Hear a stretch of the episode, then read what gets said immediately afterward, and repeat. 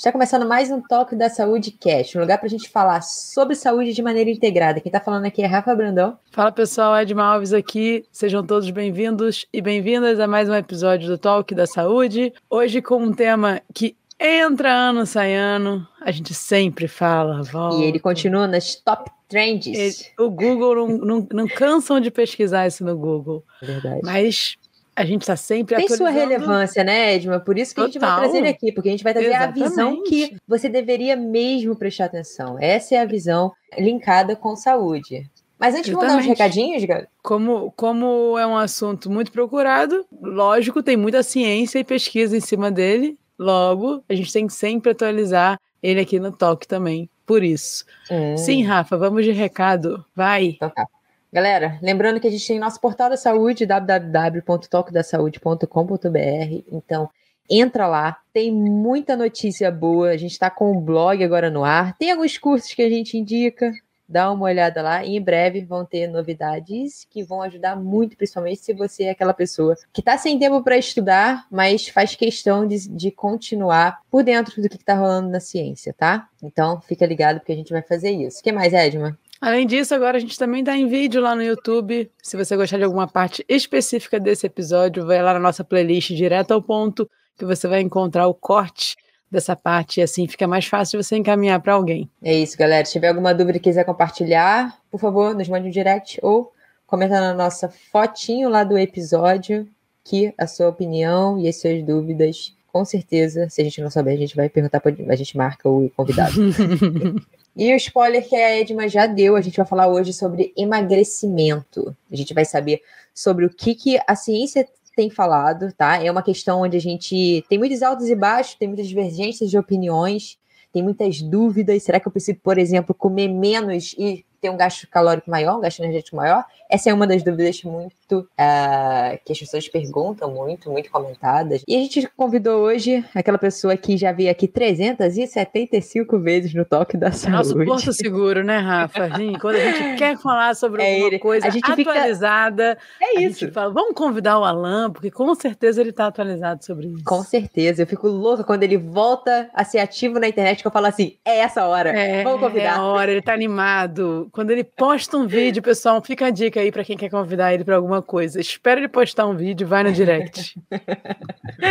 Alan Baixo. Alan, obrigada por mais uma vez no Toque da Saúde. Acho que é a quarta vez, né? Eu acho, acho que, é recorde. recorde. Não, sem, sem dúvidas é recorde. Mas eu acho que é a quarta ou a quinta vez. Seja muito bem-vindo, muito obrigado por você estar aqui. Eu, eu duvido, mas para quem não te conhece, por favor, se presente. Já entra na introdução de por que, que falar de emagrecimento. Ok, antes de me apresentar, eu queria. Posso ler umas palavrinhas aqui do filósofo estoico Sêneca? Lógico. Caraca, maluco. meu podcast agora vai pro top 1. Que momento vou ler Sêneca agora, gente. Ai, meu Deus. Vou ler é porque Sêneca, eu acho que tem preparado. tudo a ver com vocês e é o recado inicial que me pareceu muito importante trazer. Ele diz aqui: as palavras devem ser espalhadas como sementes. Não importa quão pequena a semente possa ser, se uma vez encontra terreno favorável, desdobra sua força e de uma coisa insignificante se espalha para o seu grandioso crescimento. A razão cresce da mesma maneira. Não é grande à primeira vista, mas aumenta à medida que faz seu trabalho. Poucas palavras são ditas, mas se a mente realmente as apanha, elas entram em vigor e brotam. Sim, Ensinamentos e sementes têm a mesma qualidade. Eles produzem muito e ainda assim são pequenas coisas. Apenas, como eu disse, deixem a mente favorável recebê-las e assimilá-las. Então, por si só, a mente também produzirá abundantemente por sua vez, retribuindo com mais do que recebeu. É isso que vocês vêm fazendo nesse trabalho maravilhoso que começou dentro da pandemia. Essa sementinha que foi plantada lá em março, abril de 2020, se eu não estiver enganado, Uhum. Então, vou me, me, aproveitando das palavras do Sêneca para dar um agradecimento em nome de todo o público de vocês, do qual eu faço parte, por todo esse trabalho lindo, de tanta contribuição que vocês vêm fazendo. Nossa, Essa sementinha maravilhosa que hoje para mim já é uma floresta. É, obrigada, Rafa, por essa você não esperava, hein, Rafa?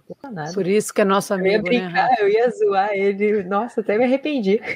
Pode zoar. Ah, acho que a zoação agora cai bem. Não, é só o começo, na hora do Sêneca, que eu falei assim, caraca, Sêneca, ó, sumiu. Lembrando Mas... que, olha só, Ed, mas esquecemos de dar um recado e vou aproveitar e falar do Alan. Galera, o Spotify ele pede que a gente avalie. Então, se você é ouvinte do Toque da Saúde assíduo, por favor, vai ali na estrelinha e avalie a gente. Depois desse Sêneca, a gente não aceita menos não, não cinco, tem né? como, não tem como ser, não, não, não, ser cinco estrelas. Mas obrigada pelas palavras, Alan. Realmente seguimos plantando sementes. Aqui o Talk é uma delas, você planta há muitos anos também. Mas uma coisa me chamou a atenção nessa, nesse texto: a importância da mente aberta, de você se tornar um, um lugar propício para receber as sementes. Então, depende muito também com, com a intenção que você vem escutar o talk, com, sempre com um lugar de aprendiz eterno, né? Muito interessante o texto.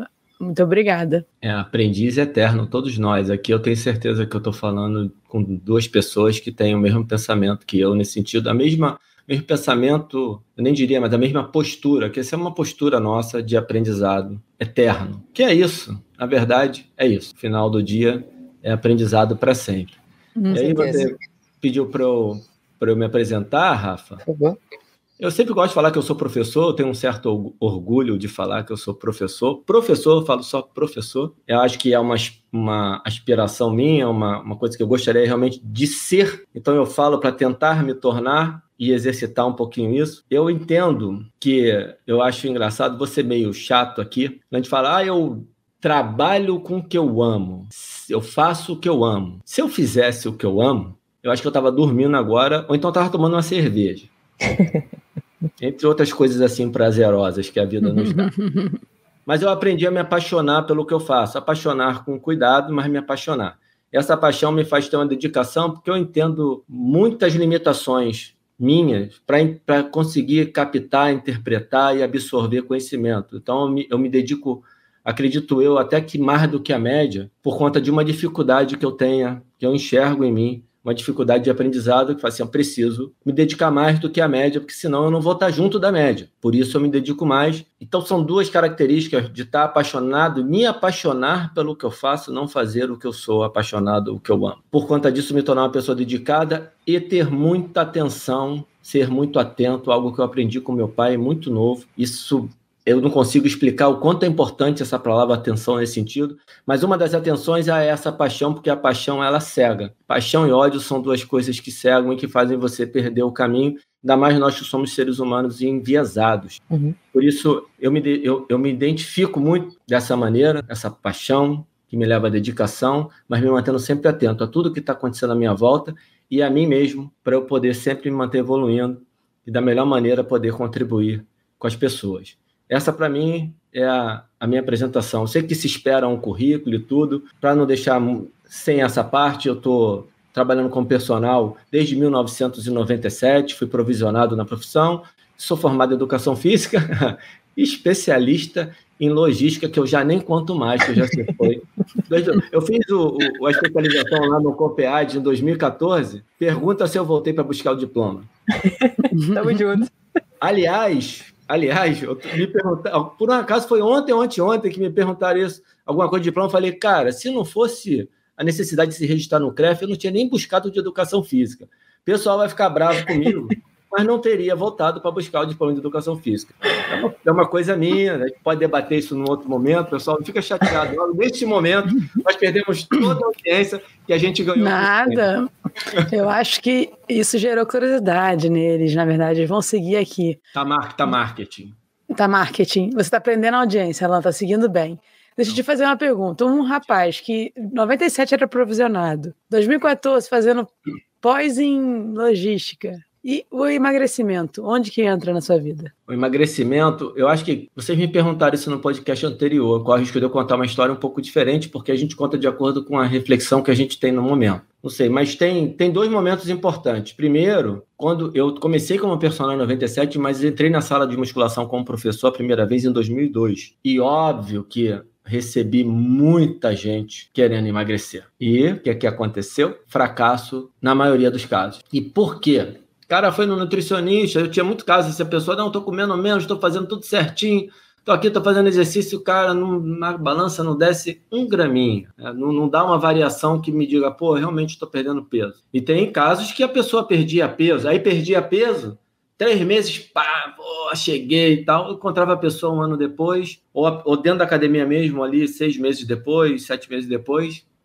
o mesmo peso novamente. Isso me gerou uma curiosidade na época. Depois disso, eu engordei pra caramba. Fiquei com sobrepeso e fiquei com ali 0,3, 0,2 no IMC para virar uma pessoa obesa, para chegar no IMC de 30 que caracteriza uma pessoa obesa, segundo a Organização Mundial de Saúde, para nossa população. E um dia eu me senti muito mal, falei: "Caramba, tava no churrasco, tomando cerveja e de repente deu uma sensação ruim, perdi um tio com infarto aos 40, quando ele tinha 41 anos de idade, e nessa época eu estava com 39. Eu falei, eu preciso tomar vergonha na cara. E aí, para mim, eu posso falar, eu tenho que tomar vergonha na cara. Isso é um assunto polêmico também. Não sei se a gente vai uhum. tratar aqui hoje, talvez a gente passe por isso. Tomar cuidado, senão a gente demora demais. Então, por conta desse meu tomar vergonha na cara, eu precisei estudar um pouco e comecei na questão calórica a emagrecer contando caloria. Pô, funcionou maravilhosamente bem. Baixei um aplicativo, eu fazia, eu sou, consigo ser muito metódico quando precisa. Comecei a perder peso, aí a galera fala, né? Pô, legal, tá perdendo peso e tudo. E de repente eu olhei, comecei a calcular. Falei, cara, quando eu chegar no peso que eu quero, eu vou engordar de novo. Por quê? O esforço que eu estou fazendo, eu não vou sustentar se eu viver mais 30, 40, 50, 60 anos, eu não vou conseguir viver com essa dietinha todo dia. Isso não é, isso não é vida. Como é que eu faço? E aí, Edma, eu dei a minha primeira investida de estudo. E, e, a, e achei umas teorias interessantes, algumas coisas interessantes, e comecei a fazer o seguinte: como eu estava num trabalho que me consumia muito, eu não ia ter muito tempo de estudar mesmo, comecei a fazer experiência comigo. E aí, experiência, né? A famosa, fugiu a palavra agora, o estudo de caso. Fiz comigo mesmo um estudo de caso. Fui testando, fui mudando, fui mexendo, ensaio erro, ensaio erro e acertei, estou aqui hoje. Isso foi começou em 2000, ali entre 2012 e 2014, 2014 efetivamente eu, eu 2013 para 2014 efetivamente eu comecei a me cuidar. No final de 2014, se eu não me engano, eu já estava com peso que eu achava legal, já estava conseguindo manter o peso sem passar fome. E aí, se eu não falar, me cobrem alguma coisa que é uma coisa que eu já falei na internet e não dei sequência, porque eu sou um lixo no Instagram, que é a questão do déficit energético espontâneo. Então, eu consigo me manter magro hoje, sem passar fome, sem abrir mão da minha cervejinha, uhum. sem abrir mão de algumas coisas que me, me, me, dão prazer. Foi assim. E depois disso tudo, eu saí da Bodytech, passei a ter um pouquinho de tempo a mais para estudar. No outro podcast, vai lá, que eu falei sobre isso com a Edmond, quanto ela me foi um atalho. E, cara, no estudo da evolução, Ed, eu caí no trabalho do Herman Pontes de 2015 e esse trabalho me despertou para o assunto e de lá para cá eu venho passeando nele. Passeando, é, eu digo passeando porque eu não consigo nós, né, na nossa rotina, a gente não tem um tempo. A gente nunca acha que está estudando o suficiente. Isso é fato também, né? Não o quanto a gente gostaria, né? Nunca, jamais, jamais. É, é, é impressionante. É entendi, entendi o seu caminho. Eu, eu comecei a estudar esse assunto, estudar não, né? Nem perto, perto de você, mas a me interessar para uso próprio também. O Paulo Machado, nosso, nosso colega de profissão, me deu um livro chamado Por que Engordamos? E eu lembro que esse livro me chamou muita atenção, porque eu falei. Gary Taubes. É. E nem e é um estudioso também, um curioso também da área. E eu falei, mas por, é verdade assim, tipo, por que, que a gente engorda? E Alan, por que que falar sobre isso é importante? Porque é, se preocupar com o fato de engordar é relevante hoje em dia. Por que a gente não pode simplesmente engordar e não se preocupar? Pergunta difícil, eu sei, mas vai lá, eu sei, tenho certeza que você consegue. Ainda bem que você já me ajudou, porque realmente é, é muito difícil responder essa pergunta e tomar cuidado para não tomar conta do podcast inteiro. A gente vai, a gente vai, a gente está com tempo.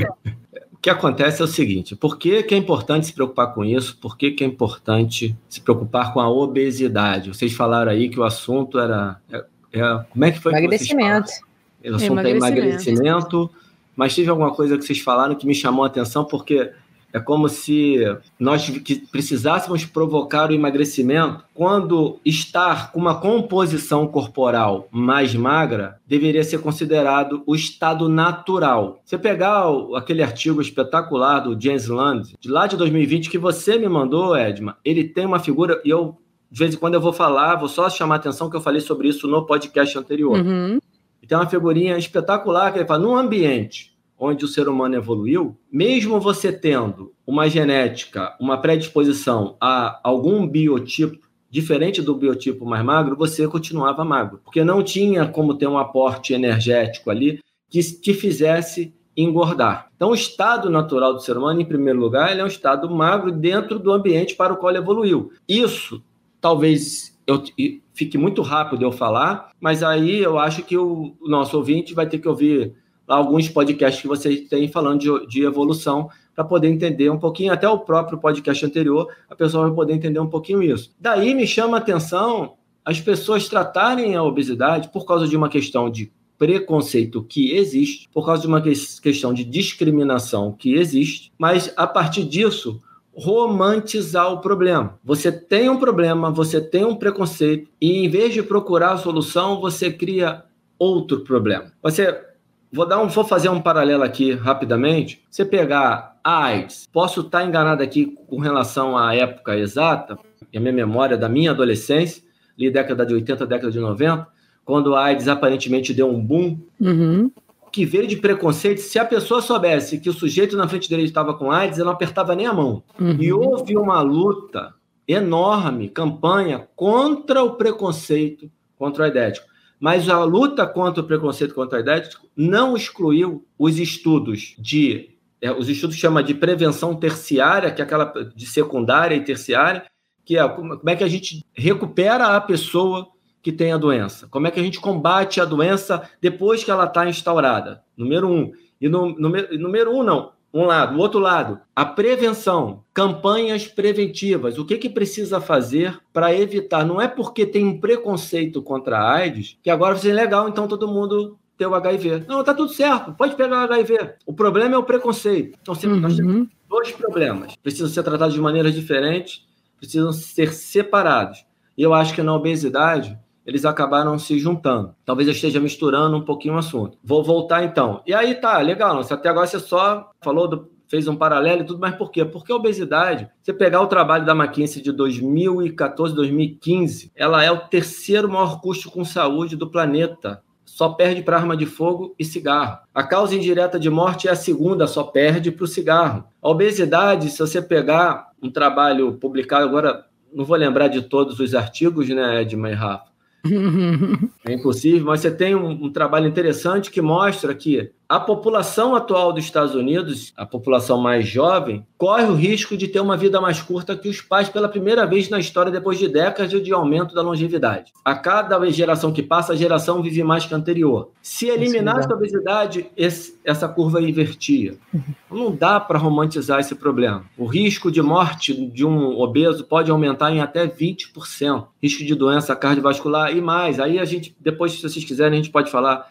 Mas e a obesidade? Tem uma obesidade saudável, a gente pode falar dos parâmetros da obesidade saudável, se vocês quiserem, mas isso é outra confusão, porque você pega a obesidade saudável, mesmo no cara que está com a obesidade que é chamada saudável, ele tem maior risco de, de desenvolver doença gordurosa do fígado. A obesidade sozinha, ela é fator de, maior fator de risco maior do que o cigarro. Para alguns cânceres, como por exemplo, câncer de fígado, câncer de rim e câncer de bexiga. Não à toa, quando você olha mesmo a obesidade metabolicamente saudável é fator de risco para doença gordurosa no fígado. Então, é um assunto que não dá para brincar. Os números estão aí, é, números que eu digo, né, os dados mostram com pô, estudo do, do The Lancet com mais de 10 milhões de pessoas, são vários estudos juntos, um corpo de cientistas que se juntaram para verificar que entrou em sobrepeso, passou do IMC, a partir de 25, você já começa a aumentar o risco de morte prematura, risco de morte prematura. Morrer antes da hora que você morreria numa situação mais natural. Ô, Alan, quanto, como é que tá isso daí com relação ao IMC? Ele é, ele é um marcador é, fidedigno para a gente diagnosticar a obesidade? Existem outros? Como é que está isso na ciência? É, o melhor marcador deveria ser a medida do percentual de gordura, Rafa. Uhum. Mas o IMC é o que permite a gente ver a população de uma maneira mais rápida. E por mais que se tenha crítica, e se tem, você pode ter uma pessoa com IMC de 30, com diferenças na, de uma gordura mais visceral, uma gordura menos visceral. E aí algum, algumas pessoas se apegam a isso para dizer, ah, mas a minha gordura ela é, ela é mais subcutânea, então ela é menos nociva não existe nenhum nível de obesidade, mesmo com essas pequenas diferenças, que seja saudável de fato, pelos ah, fatores ah, que eu mencionei anteriormente. Aí o negócio, a pergunta do IMC é legal porque é o seguinte: se você for avaliar pelo INC, a população dos Estados Unidos hoje está em torno de 40%, 45% das pessoas obesas. Já tem isso tudo? É mais ou menos isso. Eu, eu posso estar Caraca. errado. Caraca! Os Estados Unidos é um absurdo. Tanto que tem um trabalho mostrando que talvez eles estejam estabilizando, segundo a hipótese do Lirman, do Spickman. É, a última vez que eu olhei era em torno de 40%, 45%, o que, e, e que talvez estivesse estabilizando, o que faria sentido pela teoria pela hipótese levantada pelo Spickman da deriva gênica que nós falamos lá no podcast anterior sobre esse assunto. Você consegue Sim. lembrar para o pessoal, Alan, como que mede o MC para ele fazer isso em casa? Certo dessa vez. Certo dessa vez. Lembrar certo, da outra vez eu errei.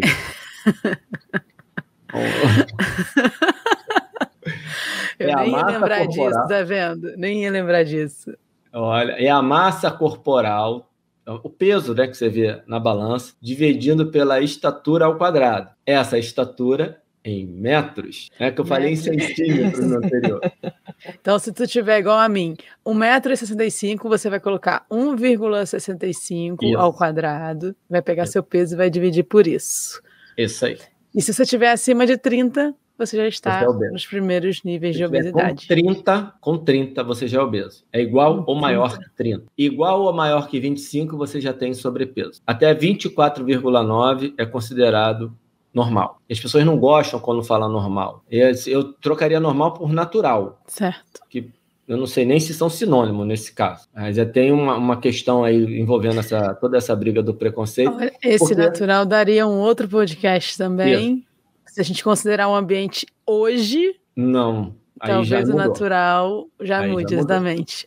pressão seletiva, a gente vai ficar aí, dar uma, uma outra discussão. Mas aí voltando, Rafinha, voltando, assim, é muito criticado o IMC, e realmente ele tem uma limitação, mas olha só, quando você tira o IMC, aparentemente, nos Estados Unidos, independente do IMC e do sobrepeso que tem lá, 90% da população está com os níveis de gordura acima do que seria considerado saudável. Então, talvez, se um dia tirarem o MC, a coisa piore. Se um dia conseguirem eu, talvez, não, não, é nenhuma afirmação minha. Ah, o Alan falou que se medir diferente, todo mundo está gordo.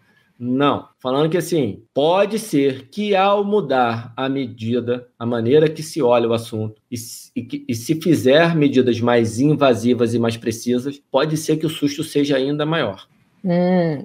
Você, você fez um, um vídeo esse, essa semana com relação a, a erro de algumas coisas e me lembrou. Queria que você explicasse aqui agora o que você quis dizer com aquele estudo que foi polêmico na época. Qual foi o ano dele? É 2020? 2013 ou 2014, da Caterine. É antigo, né? Oi? É bem antigo, porque a polêmica veio agora. Não, a polêmica começa lá e continua até hoje. Caramba. Explica pra gente, por favor. Continua até hoje. Eu tenho até uma pergunta. Provavelmente, quando esse podcast for pro ar, eu já vou ter colocado Qual um foi a polêmica, que... gente? Eu, eu, eu não. não Rafa, falar, dentro da sua cabeça. Ele vai falar, ele vai falar. Ah, tá. eu vou, vou, vou explicar. Primeiro, assim, depois que eu fiz o vídeo, eu, eu recebi algumas perguntas no direct sobre o, pedindo para explicar o que é causa reversa um pouquinho melhor. Então, a gente vai entrar nesse assunto aqui agora. A polêmica, Edson, o que, se, que segue até hoje? Como esse, o estudo dizia que com sobrepeso, a expectativa, a expectativa de vida passava a ser maior do que com peso normal, partindo da medida do IMC. E que a obesidade grau 1, ela não trazia nenhum fator de risco quando, quando comparado ao IMC normal. Tá. Então vamos lá. Se eu tem um IMC entre 20 e 24,9, o risco de morte é igual a quem tem entre 30 e 34,9, que é a obesidade grau 1. O risco só começava a aumentar a partir de um IMC de 35. Mas se o IMC é entre 25 e 29,9, que é o sobrepeso, é esse nível de sobrepeso, ele era protetor. Ele diminuía o risco de morte quando comparado à obesidade e ao peso normal. E aí muita gente saiu, tá vendo? Talvez ganhar uns quilinhos a mais, até porque se você pode até ficar obeso, que ainda assim tá tudo bem quando e é mais fácil no ambiente que a gente vive. A gente deve falar um pouquinho sobre isso daqui a pouco. Então, teve algumas pessoas se manifestaram. As, as redes sociais, eu acho, eu pelo menos não acompanhava nessa época, não eram tão fortes quanto hoje. Hoje, eu toda hora, é impressionante. Ah, parou um pouquinho, agora vai começar de novo, porque como eu me afastei do Instagram e agora eu estou voltando, certamente vai começar. Eu já recebi vídeo essa semana no Instagram e no WhatsApp sobre o assunto que eu já não recebia há muito tempo. De pessoas defendendo a obesidade. Pô, tem um, uma reportagem, uma capa de uma revista, uma pessoa extremamente obesa, provavelmente grau 2, 3, e a, o, o, o texto embaixo é This is health. Isto é saúde. Isso é saudável. Porque dependendo da maneira como você analisar os dados, você pode encontrar uma resposta favorável. E isso acontece por causa da tal da causa reversa, que eu falei muito rapidamente do, no vídeo. Uhum. Que é você, você vai, você fica doente. Quando você fica doente, você adquire uma morbidade, você entra num processo de adoecimento que vai te levar à morte, você começa a emagrecer em muitos casos. E na hora que o corte do estudo é feito para avaliar dali a um tempo, você pega a pessoa nessa condição, ela está magra, porque ela já está morrendo. Ela não está morrendo porque ela é magra. Isso faz muita diferença. Uhum. Não sei se ficou claro agora. Que parece Sim, claro. Que não ficou. Isso leva a um engano na hora de interpretar os dados, porque eu faço um corte e eu pego as pessoas ali naquele momento que elas estão morrendo porque elas, que elas estão emagrecendo porque elas estão morrendo e digo que ser magro é ruim. Uhum. Outra coisa, se a gente analisar e, que também vai linkar com a causa reversa, é o tabagismo. Quantas pessoas vocês já viram, eu estou falando da parte para dia a dia, que param de fumar e engordam, e fumam é. e emagrecem. Aham, uhum. sim. Aí eu conheço gente que fuma e não emagrece, mas quando para de fumar fica muito gordo. Uhum. Posso falar assim? Tá, eu, eu, eu não vou pode, ficar pode. com Sim. Não, as pessoas claro. estão entendendo o que, que a gente quer dizer. Não vou ficar com, com problema de uhum, linguagem, claro, claro. eu estou longe dessa onda aí. E vou, eu falo as coisas e pego o raciocínio de sempre. Do, do cigarro. Você conhece, é, mas as pessoas amigo, Eu tenho amigos, amigos, alguns que eu já vi. Para de fumar. Um, começa a fumar, um, mas não fica magro. Sobrepeso. Aí, segundo a Catarina, o trabalho lá da Catarina Flego, pô, beleza. Parou, começou a fumar, ficou com sobrepeso. Maneiro. Ó, é aí que diminui o fator de risco. Pô, então é só eu fumar e ficar aqui com IMC de 27, 28, eu tô bonito na fita. Uhum. Olha o perigo disso. Sim. E o cigarro não é fator de risco, é o maior fator de risco para doença cardiovascular depois de gordura. Não gordura alimentar, né? Os, os índices de certo. gordura no sangue. Sim. É, aparentemente é isso. Tem sempre que tomar cuidado, porque a qualquer momento você bate de frente com alguma coisa que vê um pouquinho diferente, mas no máximo vai balançar daqui, ó, segundo, primeiro, terceiro, eles vão ficar uhum. por ali. Perfeito. E aí, o que, que o pessoal fez depois desse trabalho em 2016 e 2017? Tiraram tiraram os fumantes da amostra. Olha só, a gente não vai analisar negócio de fumou 10 anos, fumou 5 anos, fumou, sai. Primeira coisa. Segunda coisa, você, a gente está pegando uma galera aqui em 2000 e... Vamos supor que a gente comece a fazer um estudo agora, um estudo prospectivo. Estamos falando de 2022. Vou pegar a galera aqui, escolhi a galera, porque essa mesma galera que eu vou olhar daqui a 10, 15 anos. Os primeiros cinco anos eu excluo. Quem morrer dentro de cinco anos eu não vou analisar. Porque isso é feito também nos estudos de longevidade para atividade física. Porque se eu não eliminar essa galera, eu corro o risco de, de ver que o cara está menos ativo. Porque ele já estava adoecendo para morrer, ele começa a, a, se mexer menos. Ele está mais magro porque ele já estava no caminho de morrer, ele está emagrecendo, ele está, desculpa o termo, definhando. Uhum. Quando você exclui os tabagistas e exclui esses cinco anos, os primeiros cinco anos, o número muda. Uhum. Então você começa a cada, a cada grau de obesidade, já começando sobrepeso, a ter fator de risco maior. E aí é uhum. assustador, se você pensar, a, a, a, Organização Mundial da Saúde, eu procurei no site, o, o site, para minha cabeça, ele não é legal, o layout do site da Organização Mundial de Saúde, eu tenho dificuldade para olhar as coisas ali, mas parece que está desatualizado com os dados de obesidade o que, que não é uma crítica, é normal. Eles, de períodos em períodos, eles vão lá e vão atualizar, eles não atualizaram. Devem estar no caminho D. Uhum. Os últimos dados são de 2016, 13% da população mundial. O estudo é de 2016, do The Lancet, de 2017, do New England Journal of Medicine. E quando você olha o gráfico que tem no estudo do New England Journal of Medicine, é assustador, porque os 13% da população tem mais de 40% das mortes. Eu não posso assim, ah, não, mas tem tem, um, uma chance de, de, Você quer correr o risco? Tudo bem, você pode uhum. correr. Tá igual o, o cara. Alan, não, mas eu, eu quero ser gordo e aí eu quero ficar obeso. Tá, tudo certo, tudo bem. Uhum. Eu posso continuar magro? Eu? Tá tudo certo se eu continuar magro? Você? Não, você pode. Então, a, a minha vida é minha vida. Eu posso continuar uhum. magro. Minha vida é minha propriedade eu sou livre para fazer o que eu quiser. Sim, Alan. Então, beleza. Você também é livre. É sua vida Seu corpo é sua propriedade, você corre o risco que você quiser. Mas ele, nós podemos falar das ideias diferentes, respeitá-las, rebatê-las, mas respeitando a individualidade de cada um. Com certeza. E a gente tá, tem o papel aqui no Toque da Saúde de trazer o que, que a ciência está falando. E eu puxei esse gancho desse vídeo que você fez para a gente voltar um pouquinho.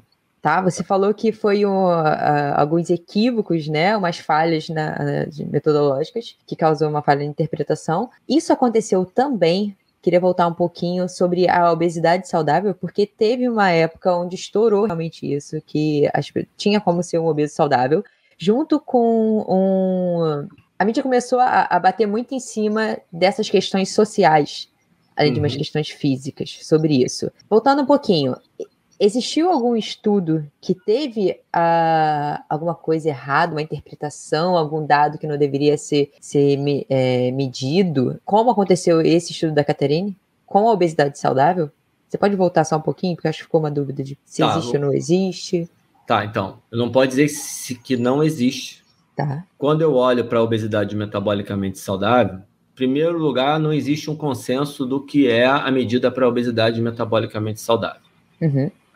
O que, que seria a obesidade metabólica, metabolicamente saudável? Uma pessoa obesa que não tenha síndrome metabólica. Tá. É, HDL menor que 40 em homens, menor que 50 em mulheres, pressão arterial sistólica menor, é, maior que 130 e maior ou igual a 130, pressão arterial diastólica maior ou igual a 85. Eu vou, eu vou ver se eu, se eu lembro todos aqui. Se eu não lembrar, tem anotação aqui, eu puxo. Então, falei da pressão arterial, falei do HDL, triglicerídeo maior que 150. Síndrome metabólica, tem mais alguma coisa aí, Edma, me ajuda. Tem glicemia? Glicemia jejum? em jejum maior que 100. Perfeito. Então, esses são os fatores. E existem algumas pessoas com obesidade que isso aí está tudo ok. Aí tem um trabalho do Francisco Ortega de 2018 mostrando que provavelmente, né, provavelmente, o trabalho encontra uma associação, provavelmente a palavra é minha, o, o trabalho encontra associação da obesidade metabolicamente saudável com a atividade física. E aí o que, que eu espero para os próximos anos? Porque o trabalho saiu em 2018, isso demora um pouco para digerir. Eu, eu, vou fazer uma previsão, que eu odeio previsão, vou fazer previsão. Vamos lá, eu me contradizendo aqui. Vão aparecer trabalhos se aproveitando desse fato, ou até mesmo verificando que isso é de fato, pode acontecer, não tem como eu saber, que quando você, para você ser metabolicamente saudável, você precisa da atividade física, e todos esses dados que mostram que a obesidade é perigosa precisa, precisariam estar linkados à atividade física e a maioria não está. E quando aí, Rafa e Edma, olhando para aqui o meu emaranhado de estudo, você vai passeando nas coisas e você vai olhando, eu vou dar uma interpretação minha hoje. Vou falar do pior para o melhor. Pode ser? Pode. E aí eu vou juntar para facilitar acima do peso e obeso. Então, sobrepeso e obeso, peso normal. Então, IMC de 25 para cima IMC entre 20 e 24,9, não vou tratar IMC abaixo de 20, que, que é outra história, inclusive eu não estudo esse assunto, mas tem ali fatores de riscos também aumentado por excesso, mas tem trabalho mostrando que não. É a mesma, mesma zona que acontece em cima, acontece embaixo. Então eu venho do pior para o melhor. Qual é o maior fator de risco? O quem está com mais peso do que deveria. O segundo fator de risco, quem apesar de estar com peso considerado normal não é ativo fisicamente. Aí na escadinha vem melhorando. O cara que é obeso, mas é fisicamente ativo. Até você chegar em quem tem o peso normal e é fisicamente ativo. Então, sim, se você é obeso, mas você tem uma, uma rotina regular de atividade física, você tem provavelmente uma chance, um menor risco de morte do que o cara que é magro, mas é sedentário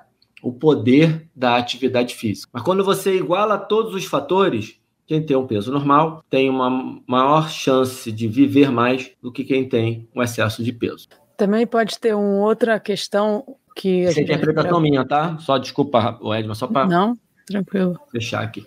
Tem o Dr. Carlos que gravou com a gente sobre resistência insulínica. Ele falou que acontece muito das pessoas fazerem o exame e derem, dar essas questões, como a gente falou, esses quatro pontos aqui, entre aspas, normais, bons, e a pessoa achar que pode continuar na, nas suas escolhas normal. Ele fala que o corpo tem um tempo para denunciar. O exame de sangue ele é uma, uma, um retrato atual o corpo não é tão rápido assim quando a gente pensa para, através de um exame, mensurar todo o, o efeito negativo que a gente está gerando nele. Então ele salienta isso que às vezes nesse recorte ainda não demonstrou que está ruim, mas se você continuar com essas escolhas, é questão de tempo, vai aparecer.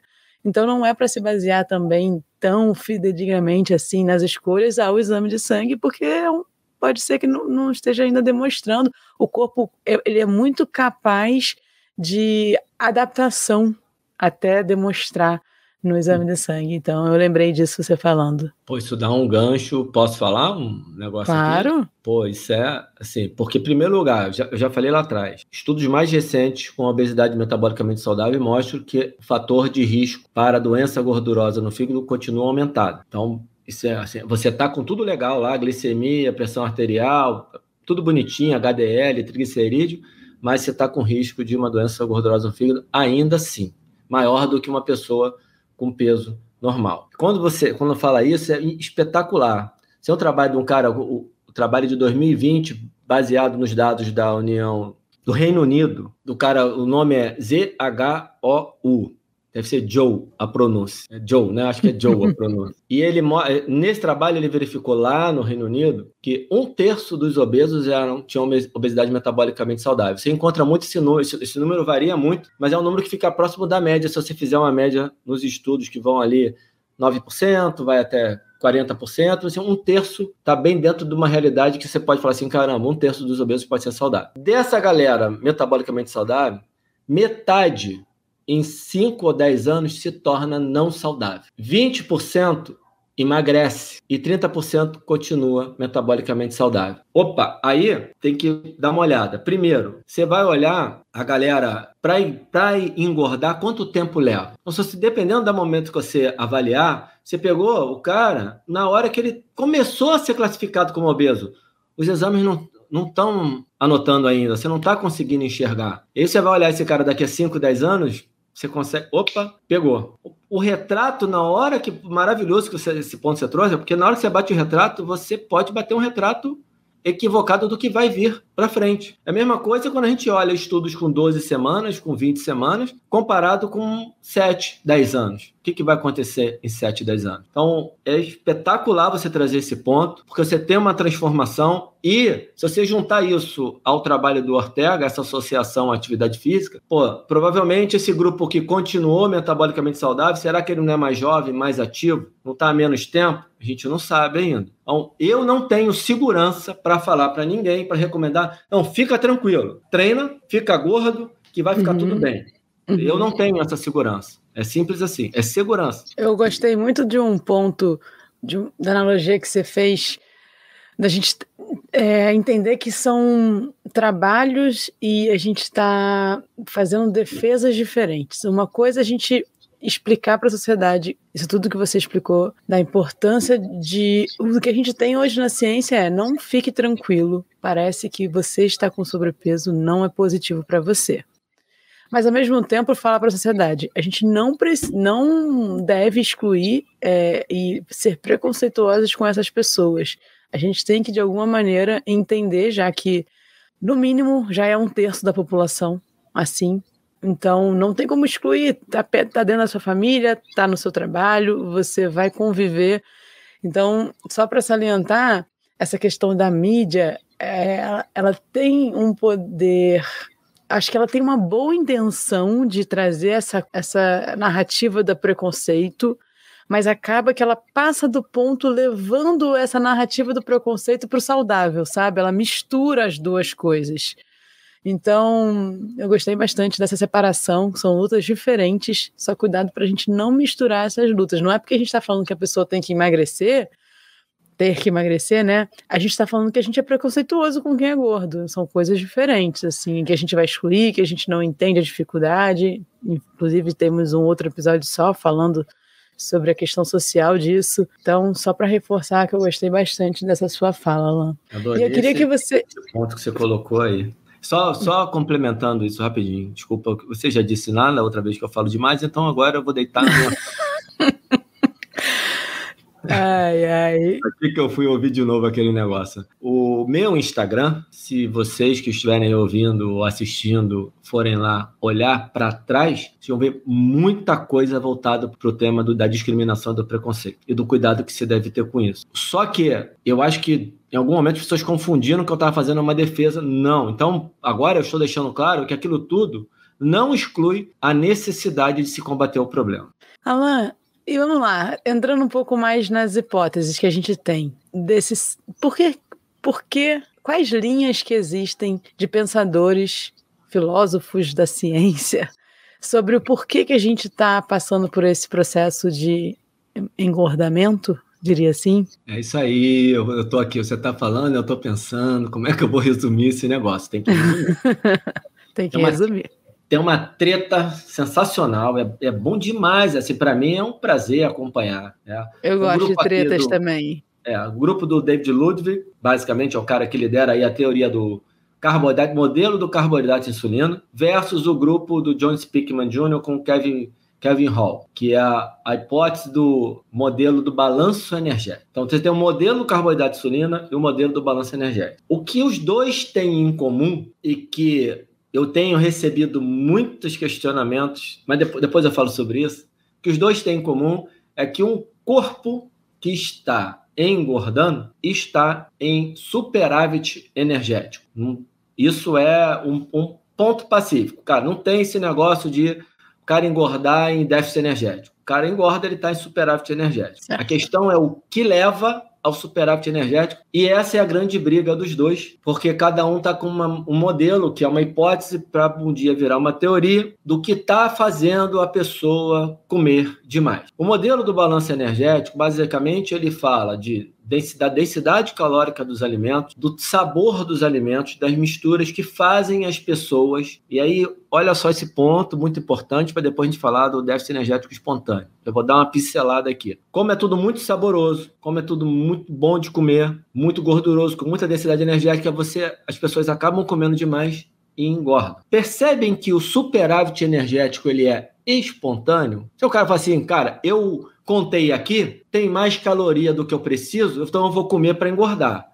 Não é isso. Tá claro que o cara olha e fala assim, pô, tá bom, vou comer, tá bom, vou comer, tá bom, vou comer. No, nesse modelo, tô simplificando demais.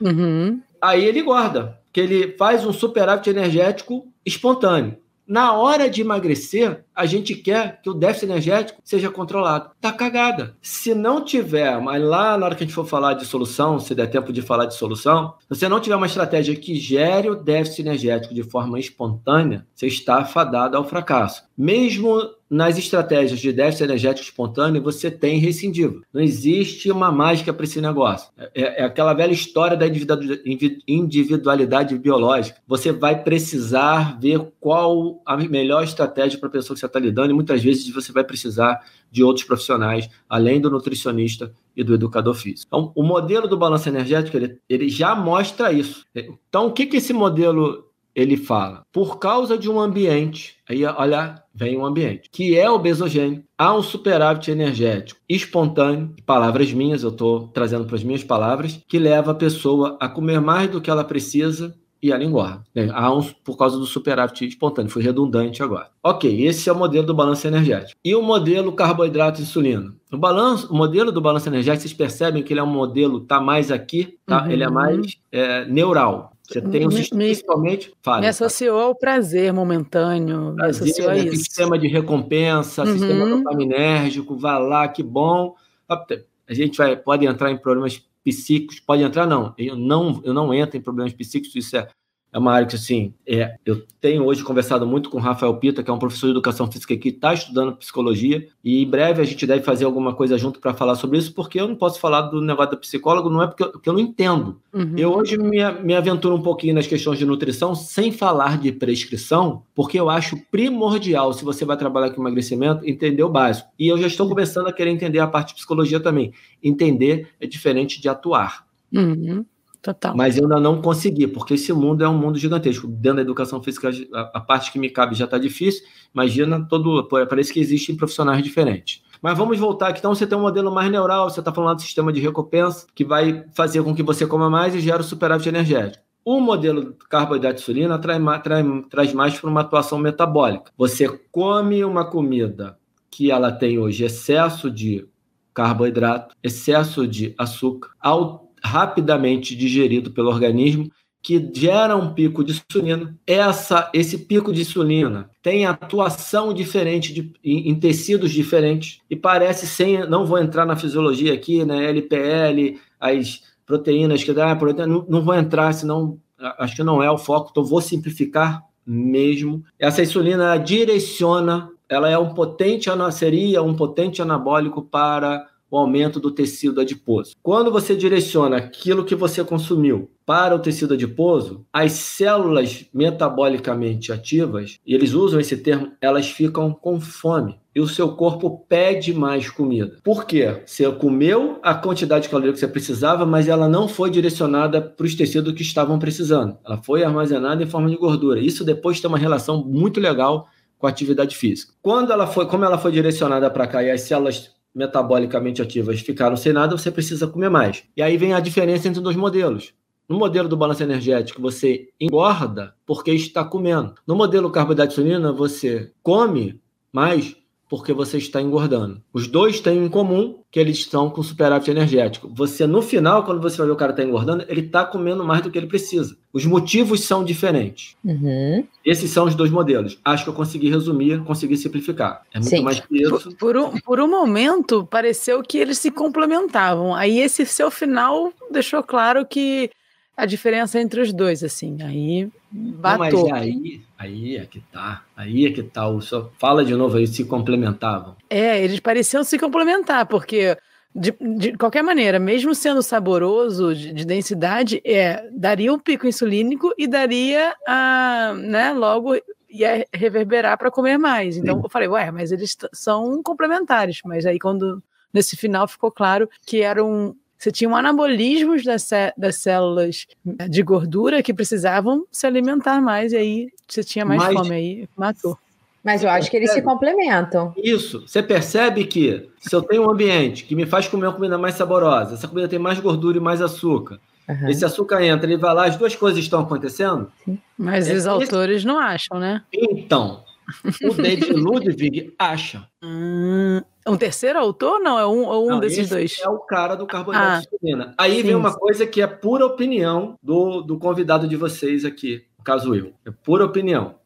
Visão, olhando aqui e lendo os trabalhos. O Kevin Hall, se eu olhar os trabalhos experimentais dele, tem um negócio na ciência, cara, assim, ó, corro o risco de ser um pouco arrogante agora. Quando eu estudava potencialização pós-ativação lá na faculdade, eu li pra caramba sobre o assunto, em 2007 bateu na minha mão um trabalho de um cara chamado Daniel Robbins, que era um cara que afirmava categoricamente, tinha uma revisão dele de 2005 ou 2006, publicada no Journal of Strength, se eu não me engano, que dizia que não existe esse negócio de potencialização pós-ativação. E aí ele publicou um trabalho em 2007, quando eu li comecei a ler o trabalho que eu li o método. Quando eu li o método, eu falei, cara, o sujeito desenhou, fez um desenho experimental que não tem como ninguém criticar. Tô no método, tá?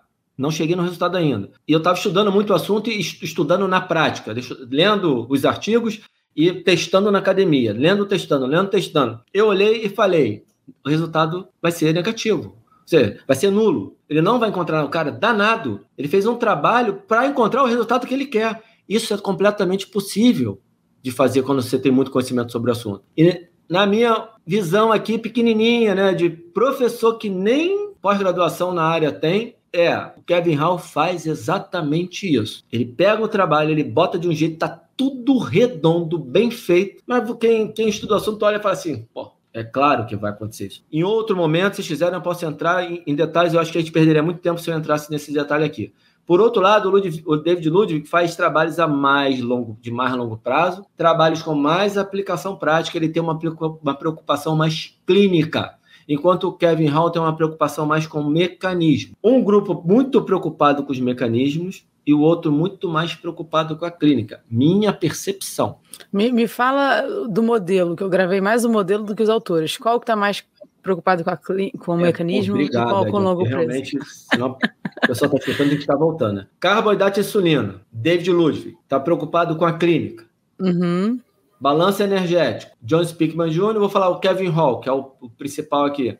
mais preocupado com os mecanismos. As duas coisas se complementam no, no ponto de vista da ciência, que é muito legal, uhum, muito importante. Uhum. O último trabalho do David Ludwig de revisão, falando do modelo carboidrato insulina, ele termina falando que os dois modelos parecem se complementar e que ele não tem a pretensão, palavras minhas, abre aspas para mim, toda hora eu tenho que fazer isso, eu tenho muito medo, porque, ah, o Alan falou que no fui ler, não está escrito lá. Na minha, na, na, na, minha interpretação, vou voltar, ele, ele fala, estou tentando lembrar o que eu falei, né? Tá, mas fala isso, os modelos se complementam. A gente começou com essa então, com, com ele... isso de que ninguém acha que eles se complementam? Sim. Então, ele, ah, sim, o David Ludwig, primeira coisa, ele fala assim, cara, a gente vê aqui que tem um caminho. Se a, se a comida, você tem um caminho neural, tem um caminho metabólico, aí você vai lá no trabalho de 2010 do cara chamado Seis de Graaf, que fala da saciação, saciedade, da, do, do, do, do compartimento sensorial, compartimento metabólico para gerar um aprendizado. A gente pode falar disso daqui a pouco, que é espetacular para entender a questão do, do do, da obesidade e do emagrecimento. Então, o David Ludwig ele fala isso. Eles, esse momento, na verdade, estão se complementando e ele não tem a pretensão de achar que o modelo, modelo dele sozinho vai explicar a obesidade num sistema complexo como o ser humano. Um único fator, só aquilo, é resolveu isso resolveu a obesidade? Ele fala que não. Isso é mais uma tentativa de achar um caminho. É espetacular a postura do David Ludwig, inclusive o Daniel Lieberman se juntou a ele nesse trabalho. Legal, tudo a ver, né?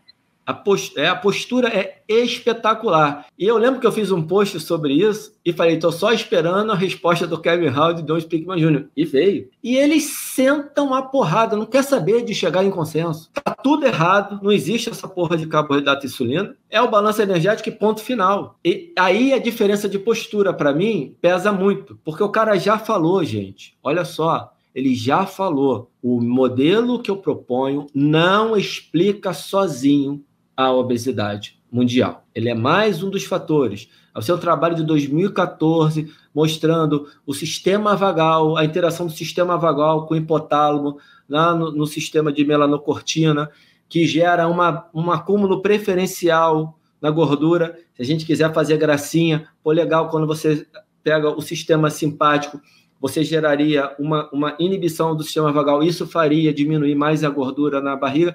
Na prática, o que a gente vê quando a pessoa começa a fazer exercício, onde diminui mais a gordura. Não é uma hipótese de 2014. Você vê mais uma coisa, e ele sabe que é muita coisa, é muita coisa metabólica, é muita coisa central, não dá para ter um único fator, ele já assumiu isso. A postura uhum. dele, para mim, é muito mais legal. Isso não é defender o modelo carboidrato insulina, isso é entender que a postura do autor em realmente entender o problema para achar uma, uma solução, ela é mais louvável que a dos outros que só querem fazer. A, a, impressão que dá é que eles só querem fazer a treta, e muito bem fundamentados.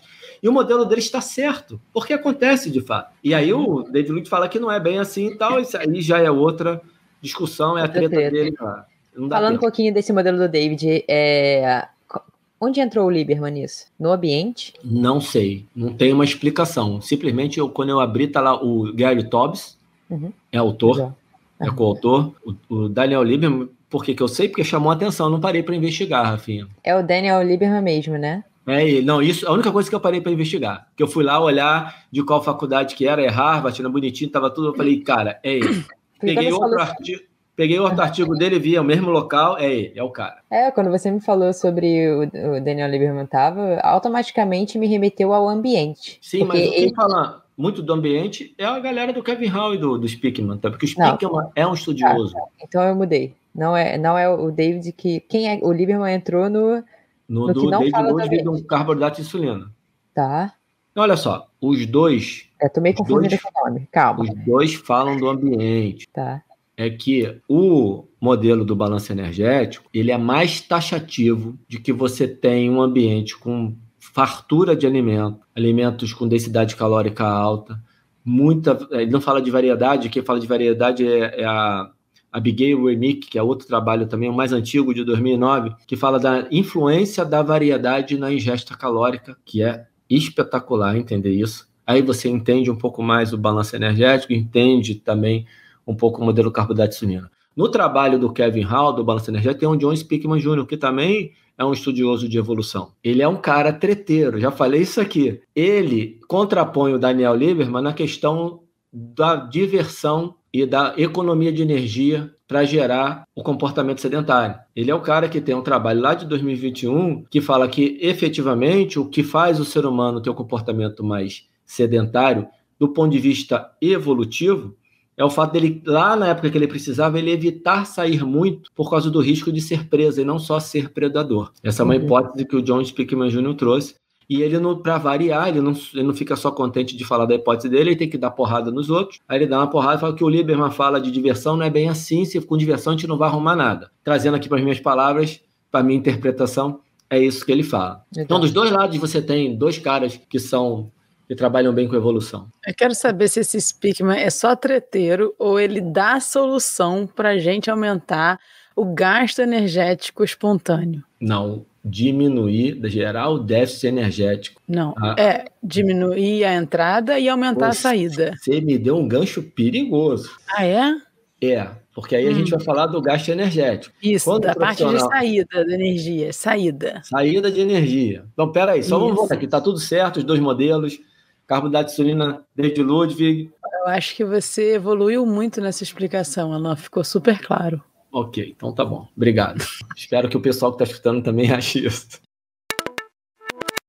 Fala galera, uma pausa aqui no episódio porque temos novidade. Para você que é do Rio de Janeiro ou próximo, estudante ou formado em educação física ou fisioterapia. Provavelmente, se você é assíduo aqui no Toque da Saúde, você sabe que o nosso raciocínio, a nossa prática é muito baseada no raciocínio evolutivo. Então, nós vamos te dar a oportunidade de beber da mesma fonte que a gente bebeu, que é o curso FBA. Está confirmada a turma para o Rio de Janeiro, de 2 a 5 de novembro de 2022. E claro, o Toque da Saúde tem cupom. Então, se você quiser ganhar 15% de desconto nessa turma, é só você ir no site www.cursofba.com ou vem aqui na descrição desse episódio e só colocar lá o cupom Talk da Saúde, sem acento nu e tudo junto. Serão quatro dias de muito conteúdo teórico e prático para você saber como funciona o raciocínio evolutivo na saúde e no movimento. Então, galera, não perca, use o nosso cupom e a gente espera lá. Boa, Rafa. Então fica aqui o convite para você se inscrever nesse curso e encontrar com a gente de 2 a 5 de novembro no curso FBA Movimentação. Vamos falar do gasto energético, então. Quando o professor de educação física olha para o exercício e emagrecimento, o que, que ele olha? Ele olha, vou fazer. Caloria saindo. Caloria saindo. Quando você começa a fazer uma atividade física, e aí a segunda preocupação é a taxa de metabolismo de repouso. Vamos fazer musculação para manter ou aumentar para não perder, para não diminuir a taxa de metabolismo de repouso. Olha que bacana, né? É, essa parte é muito bacana. Quando você começa a fazer atividade física, se você é, é inativo fisicamente, você vai ter ali um acréscimo no seu gasto energético total diário. E isso, em algum momento, talvez ali, pelo que eu tenho lido até agora, para dar um número médio que o ser humano é uma incógnita, em 20 semanas você tem uma estabilização do gasto energético total. O que significa dizer que não adianta você continuar acrescentando exercício, aumentando o volume que você bateu no teto. Você estava aqui, você veio para cá com volume X. Tem um trabalho de 1991, o Esther Terp, o nome do, do, do, autor, e que ele mostra que quando ele, ele sai de meia hora para 60 minutos diários para 90 minutos, não aumenta mais o gasto energético de homens e mulheres. Olha aqui, ele vai, ele vai aumentando o volume. 30, quando ele, quando ele chega em 60, quando ele acrescentou 30 e teve um aumento, 60 não lembro exatamente onde tem um corte, só que para e vira um teto. De 60 para 90, 30 minutos a mais por dia não era para aumentar o gasto energético total? Não a aumenta. Gente,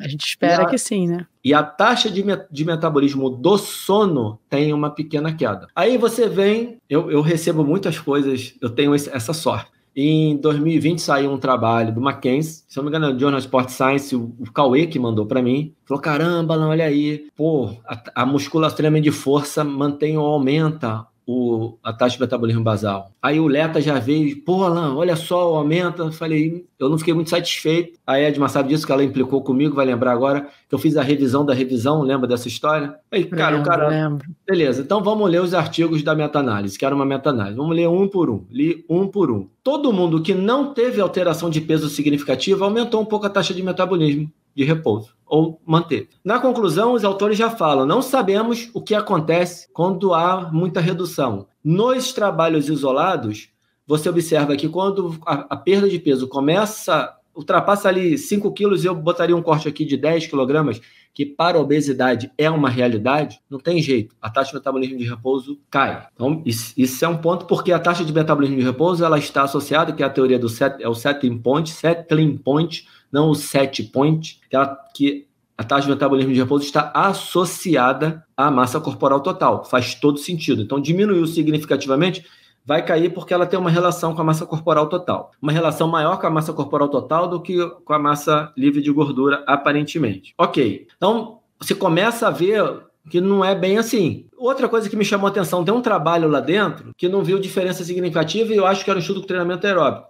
Só que quando os autores dividiram em grupos, tem uma galera que aumentou a taxa de metabolismo de repouso, tem uma galera que manteve e tem uma galera que diminuiu. Dentro do mesmo estudo, com o mesmo protocolo, apesar da média dizer que não mudou, quando você se separa, teve alteração significativa do ponto de vista individual. A gente tem que tomar muito cuidado com isso na hora de interpretar os dados. Outro ponto importante quando se fala de taxa de metabolismo de repouso e de gasto energético total. Os estudos são de 12, 8, 12, 20 semanas. Como é que você vai avaliar com 8, 12, 20 semanas a vida inteira da pessoa? Aí tem um trabalho do ano passado do Vicente Caiô olhando a compensação de energia num espaço de 7 anos.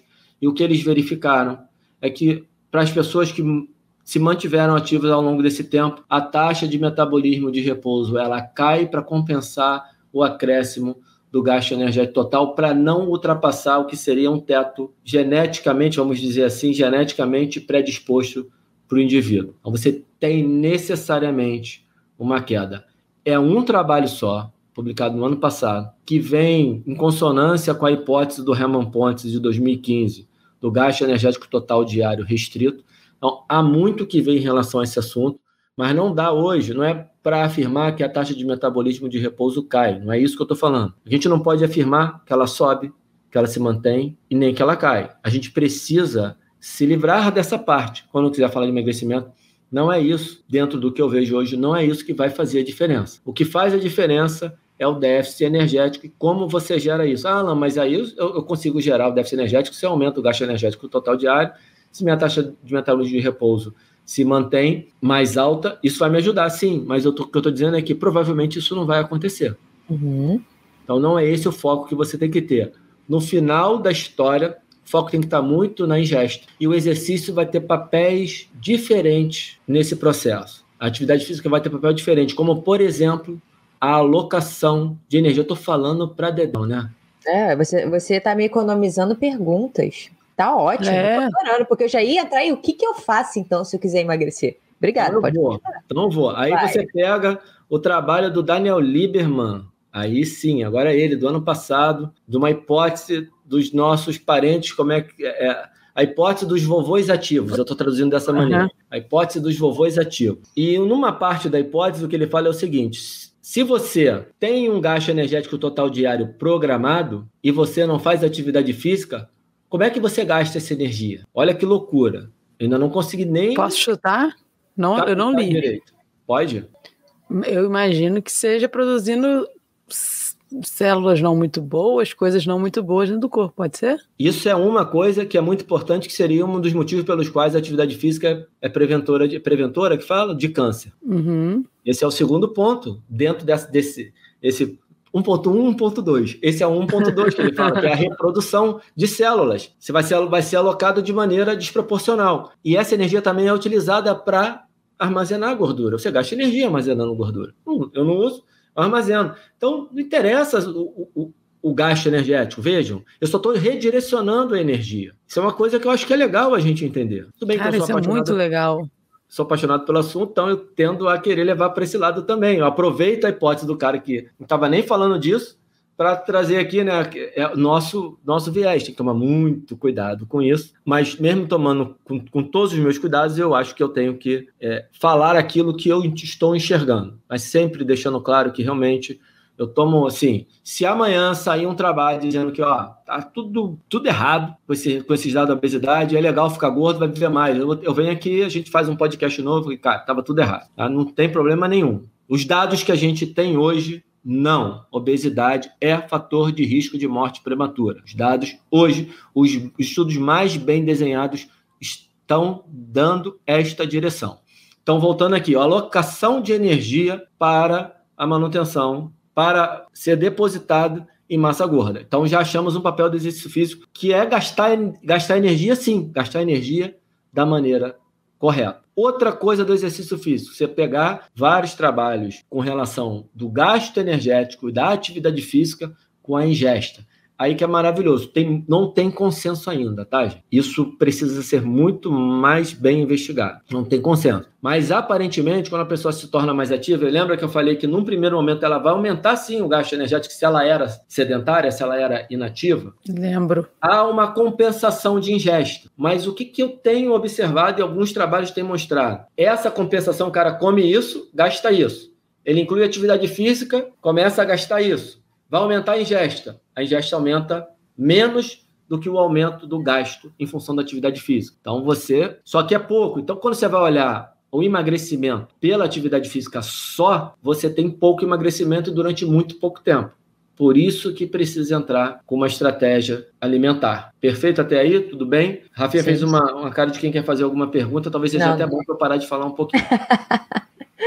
não, não, eu entendi. É para fazer alguma. Eu lembrei de uma outra coisa que Mas eu não, eu não li o artigo, foi provavelmente muito rápido em rede social. Acho que a, eu convenei com a Rafa, a gente se, se mandou por direct. Sabe aqueles programas de obesos, de perder peso e tal, nos Estados Unidos? É bem comum, morte. Eu nunca assisti, mas eu sei que tem. É, sabe? Quilos Mortais é um deles. É, quilos Mortais, isso. Eu estava esquecendo o nome. E eles seguiram, fizeram, fizeram um follow-up de muitos anos depois do programa. E os, os, os, participantes que continuaram magros tinham uma coisa em comum, não era Rafa, todos faz, continuavam fazendo atividade física. Olha só, tem um fator de prevenção muito é, grande. E aí dessa dessa dessa dessa coisa em comum, da, mas também óbvio que é um comportamento, óbvio que também mantiveram um comportamento melhor, na, provavelmente na ingesta. É, é, simplesmente um olhar de profissional de educação física para esse aspecto. Mas eu lembro, me, me chamou a atenção isso dificilmente é um fator só. É o, famoso estilo de vida, que eu sempre brinco. Estilo de vida pode ser qualquer um, pode ser um estilo de vida bosta, pode ser um estilo de vida legal. Simplesmente falar só estilo de vida não serve. O que eu estou falando aqui é um estilo de vida que, vamos, vamos colocar, posso falar saudável? Um estilo de vida saudável. Um estilo de vida alinhado com aquilo que vai fazer essa pessoa ter maior qualidade de vida. É isso. Um estilo de vida que tem atividade física, um estilo de vida que tem qualidade de sono, você tem. Quando você fala de ingesta, olha só que louco. O, o exercício, eu já falei os, alguns pontos importantes dele, o outro, que, que esse é muito pouco investigado, precisa ser mais, que é a atuação dele no sistema de recompensa. E aí, na nossa prática, a gente vê uma pessoa que faz uma atividade física, logo assim que ela acaba, ela não quer comer um bolo, ela não quer comer uma torta. Ela é mais fácil. Aí tem um trabalho de 1982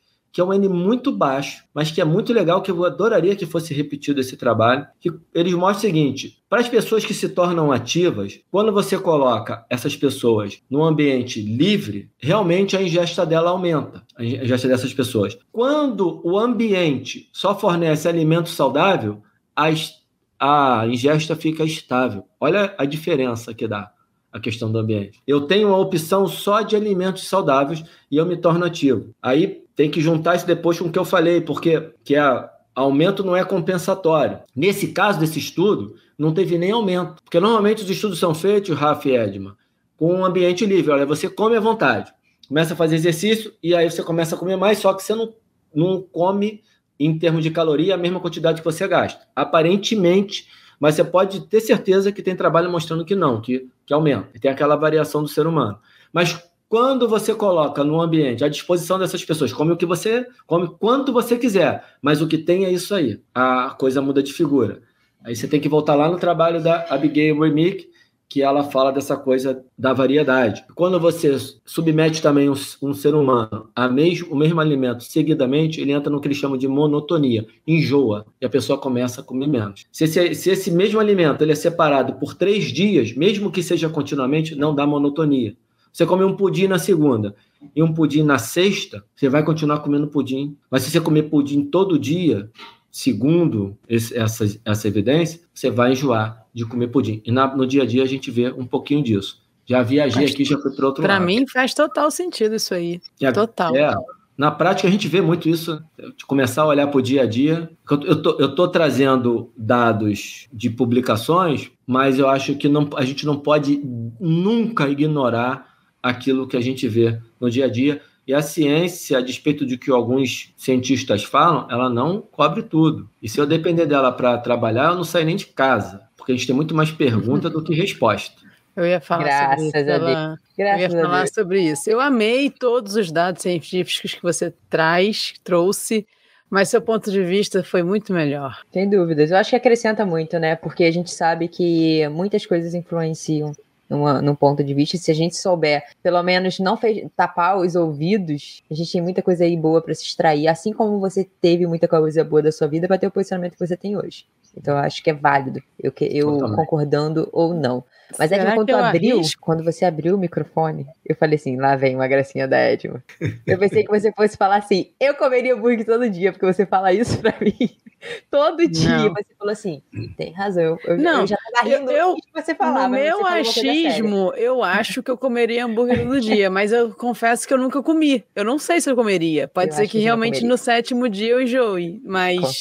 Eu acho meu... que sim no meu imaginário, na minha vontade imaginária, eu comeria hambúrguer todos os dias. Não, mas só antes da gente tomar a porrada que a gente está falando isso, existem alimentos que o organismo tem defesa contra a monotonia. Ah, existe? Não... Ah, então para mim é um hambúrguer. É o hambúrguer. Não, normalmente não são esses. É no brasileiro, arroz e feijão. Comeria também, como todo dia. Todo ah, mundo come todo dia desde sempre. Eu almo almoçar, almo almoçaria? Tá certo isso? Acho almoçaria. Que é isso, acho que é isso. Mas acho que é isso. almoçaria. Bom, vou, eu coloquei um verbo almoçar aqui, coloquei no passado, mas tudo bem, eu acho que é isso. Eu comer, melhor, eu comeria no almoço arroz e feijão todos os dias e jantaria hambúrguer. Fato. Rafa tá se acabando de. Isso não vai pro ar, mesmo. Olá, deixa, eu, deixa eu perguntar uma coisa. Isso. Ai, meu Deus, até me desconcertei. A gente tá no ar, a gente vai pro ar falando isso, não. Que Ô, Alan. É, questões culturais influenciam no quanto você tolera Ih. alguns alimentos? Porque você disse que o brasileiro tolera arroz e feijão. Não, eu não sei, Rafa, não sei te responder isso, mas é aqui no caso da questão cultural, porque a gente cresceu com arroz e feijão, o Brasil se desenvolve, mas parece que para grãos, a gente está falando de grãos, ah, tá. Para cada lugar do mundo vai, ser um, vai ter um tipo de grão diferente. Mas uhum. se você pensar que a primeira agricultura, a primeira, primeira planta a ser cultivada pelo ser humano foi o trigo, era, e isso fez a gente evoluir, crescer enquanto, falando de, de, de multiplicação da espécie, então, isso traz um pouquinho dessa resposta que você está falando. É, é, uma coisa, eu acho, mais biológica mesmo. Foi uma adaptação. E aí a cultura entra quando ela separa. Né? Que arroz e feijão, o lugar é grão de bico, uhum. o outro é um arroz não sei o quê, o feijão mais não sei o quê.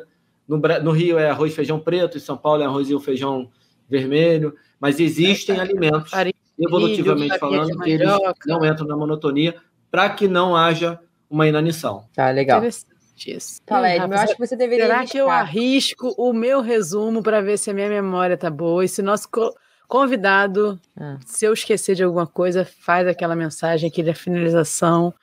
É interessante. Vamos lá. Então a gente começou falando, Alan, sobre por que que esse assunto, o engordar, ele está em tão em pauta sempre, né? A gente tem que sim o papel como profissionais da saúde mostrar que as suas escolhas de ter o sobrepeso ou a obesidade é, podem te levar a maior riscos de doenças e de morte prematura. E aí depois a gente falou sobre a diferenciação disso na mídia, se isso vai gerar o preconceito ou não das pessoas, mas que são lutas diferentes que a gente tem que estabelecer diferenciação entre elas. Aí depois você trouxe brilhantemente, que eu amei a sua explicação hoje, a diferença de duas linhas de pesquisas que tentam explicar por que, que a gente engorda. Uma trazendo o balanço energético como ponto principal e outra a questão do carboidrato insulina. No final, você explicou para gente sobre o taxa de metabolismo basal e essa saída de caloria como a gente faz, como o exercício físico desempenha o papel dela, né, nesse aspecto, o exercício físico, sabendo que ele tem um limite de atuação e que a gente tem que se preocupar muito mais na ingesta do que na saída. Foi bem, Rafa? Você acha que foi um bom resumo? Eu esqueci de alguma coisa, Alain? Se esqueceu, eu esqueci que você esqueceu. Eu esqueci que eu falei. Perfeito. É isso mesmo. Acho Mas foi, aí... foi isso que a gente conversou hoje. É isso aí, muito bem. E uh, lembrando que ainda não acabou, porque a gente tem umas perguntas não. que ele ainda não respondeu essas perguntas novas, Ed. Essas perguntas novas, não. Toda vez que a gente muda as perguntas, ele volta. É porque a gente quer sempre saber. Então, se a gente coisa. fizesse um estudo, minha conclusão seria isso. O Alan aparece sempre que as perguntas mudam. É. Não é quando Ai, ele volta para o Instagram. Sabe qual é o nome disso? Correlação. Eu poderia dizer que toda vez que a gente muda o, o, o, as perguntas, o Alan é convidado. É, é isso verdade. que as pessoas Ué, fazem. E daria certo. E daria né? certo. Ah, é. Até chegar alguém e falar que. tô brincando, tô brincando. Fala, Alan, o que, que você ia falar? Não, eu, eu ia falar assim, de tá, vocês vão fazer aquelas perguntas finais agora, porque que eu falei assim, ainda bem que vocês vão fazer. Porque o que tá na minha cabeça aqui era mais uma hora para frente, não dá para seguir. A gente volta. Não, mas mas, mas assim, se for posso, muito importante um para o entendimento, isso é falar. Um claro, se for muito importante para o entendimento do assunto, tem que seguir. Vamos mas lá. não é para falar hoje. Não dá. Eita, Lelê. Porque vai Está muito bom em segurar a audiência. Tá fazendo curso de marketing? Ó. Não, pior que você sabe que não, né? Eu só tomo É Karina, da Karina e da, e da Rafa. É Karina, toda é Karina. Eu, Karina, toda vez que eu, eu não vou mais, eu não vou mais chamar vocês para conversar. O pessoal que está ouvindo, eu sofro bullying. Minha mulher se junta com a Rafa. Ah, Para minha sorte, a última vez Edma não estava, que quando a Edma está é pior. Para me dar porrada de tudo de merda que eu estou fazendo. Principalmente no que diz respeito a marketing e comunicação. Mas vocês me ensinam muito toda vez. Mas eu acho que está fazendo efeito os esporros, porque tomara, olha, tomara. toda vez que eu converso com vocês é melhor. Tomara, que bom eu digo mesmo de vocês, e é isso que a gente espera, né? Ainda bem que estamos melhorando. Ah, não estamos só engordando, né, como população, estamos melhorando também. No caso aqui, estamos nos mantendo magro. Eu queria dizer o seguinte: eu tenho recebido alguns directs antes de começar a publicar, por incrível que pareça. Algumas pessoas que me conhecem sabem que eu estudo o assunto. Ah, pô, eu Tô vendo uma galera, não sei que, que galera que é, falar que o nível de consumo energético está diminuindo, essas pessoas estão comendo menos e as pessoas estão se movimentando mais. Então, essa questão do balanço energético não é o que gera, a, o que faz a pessoa engordar ou emagrecer. E eu passei o podcast inteiro falando que é o, o superávit energético que vai levar a pessoa a engordar e o déficit energético, muito importante. O déficit energético vai gerar emagrecimento mas se você quer aumentar, não é ter, é aumentar a chance de ter sucesso, você precisa que esse, fazer com que esse déficit energético seja espontâneo. Significa dizer, você come, você fica saciado e você, mesmo assim, mesmo saciado, você não comeu mais do que você deveria. Então, eu passei o tempo todo falando do balanço energético, quando parece que tem uma galera falando que isso não tem nada a ver, porque está todo mundo comendo menos, se mexendo mais. Isso é para um outro momento, que esse assunto ele leva um pouquinho mais de tempo. Meu Deus, fiquei curiosa para essa, essas, essas evidências aí, hein? Eu acho que a gente. Acho que dá realmente um podcast, até porque a gente pode colocar prática, Não, pode entrar em muitas coisas, inclusive. Eu quero ir nesse lugar aí, que as pessoas estão comendo menos e se movimentando mais, porque não é onde eu moro. não é o que a gente não vê é. à nossa volta. De, definitivamente não. Mas então, já puxando o gancho para o próximo, que já, pelo jeito, já vai ter próximo, a gente Me vai convidei, forcei o convite Isso. agora. A gente tem que pensar em perguntas novas, novas, o Rafa. É, também escutei, e agora também não vou saber dizer da onde, que sim, o sobrepeso no final, na parte final da vida, a partir de 60 anos, tinha um efeito protetor. Você já ouviu falar sobre isso? Também, já. Também, aí Não ó. acho as evidências, mas já ouvi falar. É, Aí, quando as, as, evidências que eu achei, elas incorrem no mesmo problema. Aquele erro do, do, do Para, outro artigo. Quando você vai nos paradoxos, da, no, no, termo chamado paradoxo da obesidade, que olha só, a pessoa que é obesa ou que tem sobrepeso, ela tem maior risco de desenvolver doença cardíaca. Aí a pessoa que desenvolveu doença cardíaca que está obesa, ela tem maior chance de se recuperar. Então, o que você faz? Aí você vai, beleza, isso é, isso é, um, isso é complicado. Vamos lá, vamos revisar os trabalhos. Revisei. Aí eu tô falando porque eu revisei. Até onde eu fui na revisão, não, não, li tudo, é impossível ler tudo, nem sei se eu consegui achar tudo. Até onde eu fui, até onde eu consegui encontrar e eu consegui ler, todos esses trabalhos não se preocuparam com a causa reversa, que eu já expliquei anteriormente. Uhum, uhum. Imaginei, quando eu, quando eu ouvi isso, eu logo lembrei do seu vídeo. Ok. Alan, Legal. vamos ver se sua resposta mudou, Alan. O que, que é hum. saúde para você? Tem, não tem dúvidas. Com certeza. olha só, quando você, quando você, você já me fizeram essa, essa pergunta, né? Essa é igual, porque é nosso tema. A gente é muito curioso para saber o que é saúde para as pessoas. E um, um, dia isso vai virar um documentário na Netflix. Olha, que seria muito legal toda vez que você fala. Quando eu, a Rafa me mandou essa pergunta no, no WhatsApp, eu falei, eu só, eu só lembro da tua resposta. tem um pouco de a capacidade de fazer tudo aquilo que eu quero sem, sem acordar toda ferrada no dia seguinte. Você dá o exemplo de jogar futebol. Essa, mas um pouquinho dentro dessa linha, tentando responder aqui para não passar em branco depois a gente bate lá com o que eu falei anteriormente. A saúde, para mim, é um conjunto de coisas que vão além da questão metabólica, né, que passa pelo mental, que passa pela qualidade de vida. É você realmente ser capaz de realizar as coisas. Eu ia falar as coisas que te reali realizar as coisas que te realizam na vida. Não, é Não só... a Ed vai falar direto isso aqui, pode falar, que é comum. Pode falar, pode falar, por exemplo, exemplo, um exemplo, por exemplo, por exemplo. pode usar aqui, aqui a gente usa é porque, é, o exemplo, por exemplo, é se não cuidar, eu falo toda hora. É, do Tolkien. Isso é clássico. Clássico meu também, toda hora eu falo. Mas é, realizar não só as coisas que me dão prazer, mas também as coisas que não me dão prazer. Ser capaz de cumprir as minhas obrigações, estar preparado emocionalmente para cumprir todas as minhas obrigações, aquelas que são prazerosas e as que não são prazerosas, e fazer isso de maneira saudável. De maneira saudável, de, é, é não tem como não gaguejar para responder isso. Né? Não, não me prejudicar do ponto de vista. O exemplo do futebol é maravilhoso, que é você acordar no dia seguinte e você tá bem. Ser capaz de tomar, de beber a minha cerveja, de brincar com meu filho, de curtir a minha mulher, de estar com os meus amigos e de cumprir o meu trabalho, cumprir a minha missão e dormir com a cabeça, dormir tranquilo. Isso para mim, Edna e Rafa, eu passei tanto tempo na minha vida sem dormir tranquilo. Isso talvez seja uma das coisas que eu mais dou valor hoje, porque eu realmente deito para dormir tranquilo. Eu passei sete anos da minha vida sem conseguir dormir direito, por preocupação. O sono é um ótimo momento mesmo. Fator de aumento de ingesta calórica.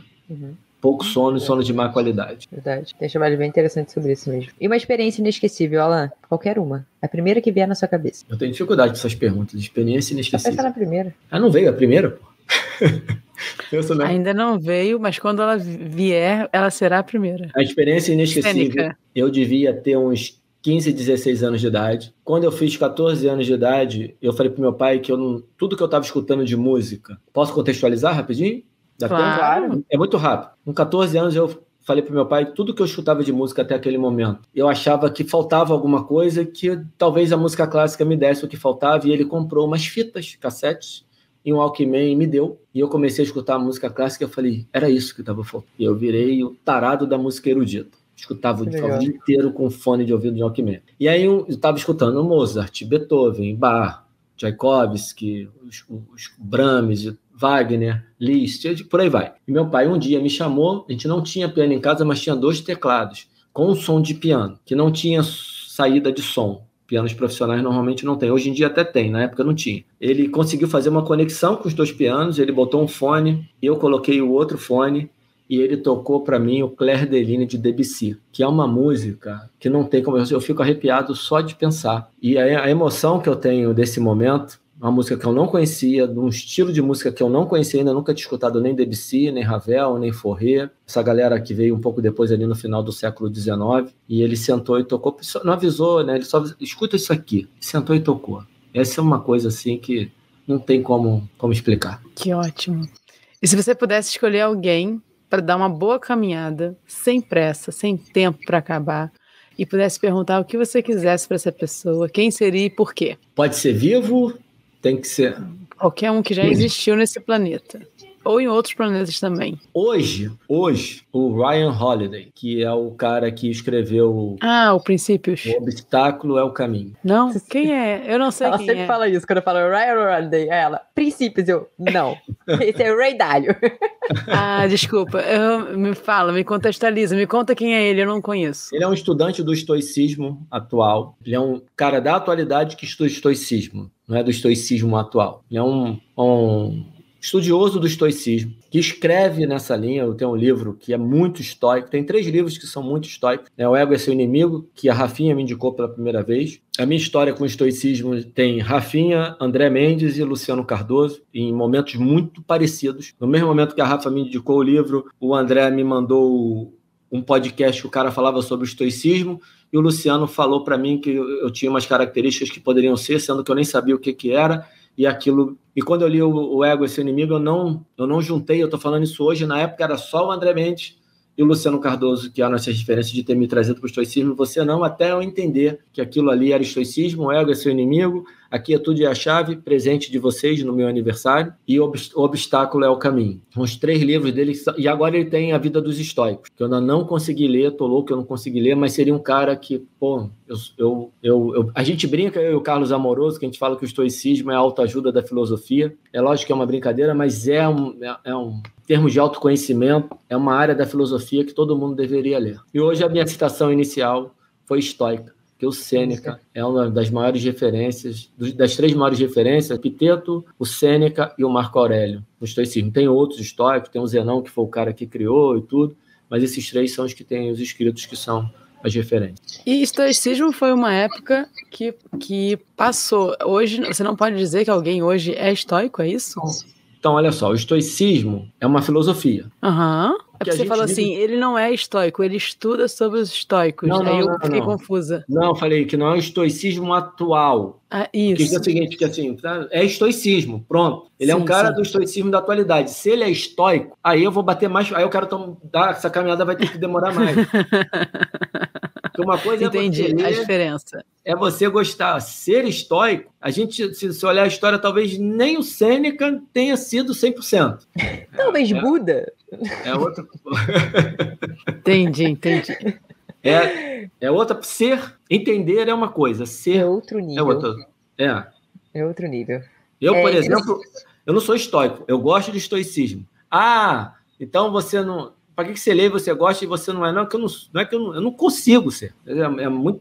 Quem dera se eu conseguisse ser estoico. Alain, se você pudesse ter uma habilidade, qualquer uma, qual seria e por quê? Ouvido musical, porque a música para mim é uma paixão. Poucas coisas me dão tanto prazer, me tira, poucas coisas me tiram no meu momento livre de ler, que eu gosto muito de ler. O que que me tira de uma leitura? Às vezes eu falo assim, vou tocar 15 minutos de piano quando eu vejo eu tô uma hora e meia, mas eu tô uma hora e meia lendo uma partitura na minha frente. Eu não vim com ouvido musical. Essa é uma parte que realmente, se eu pudesse ter, não para ser músico profissional, só para tocar mais livre, que seria mais fácil tocar do que só lendo. Legal, muito bom. Eu sei nada de música também, vou te falar. Não vi com ouvido, não vi com olho, não vi com nada de música.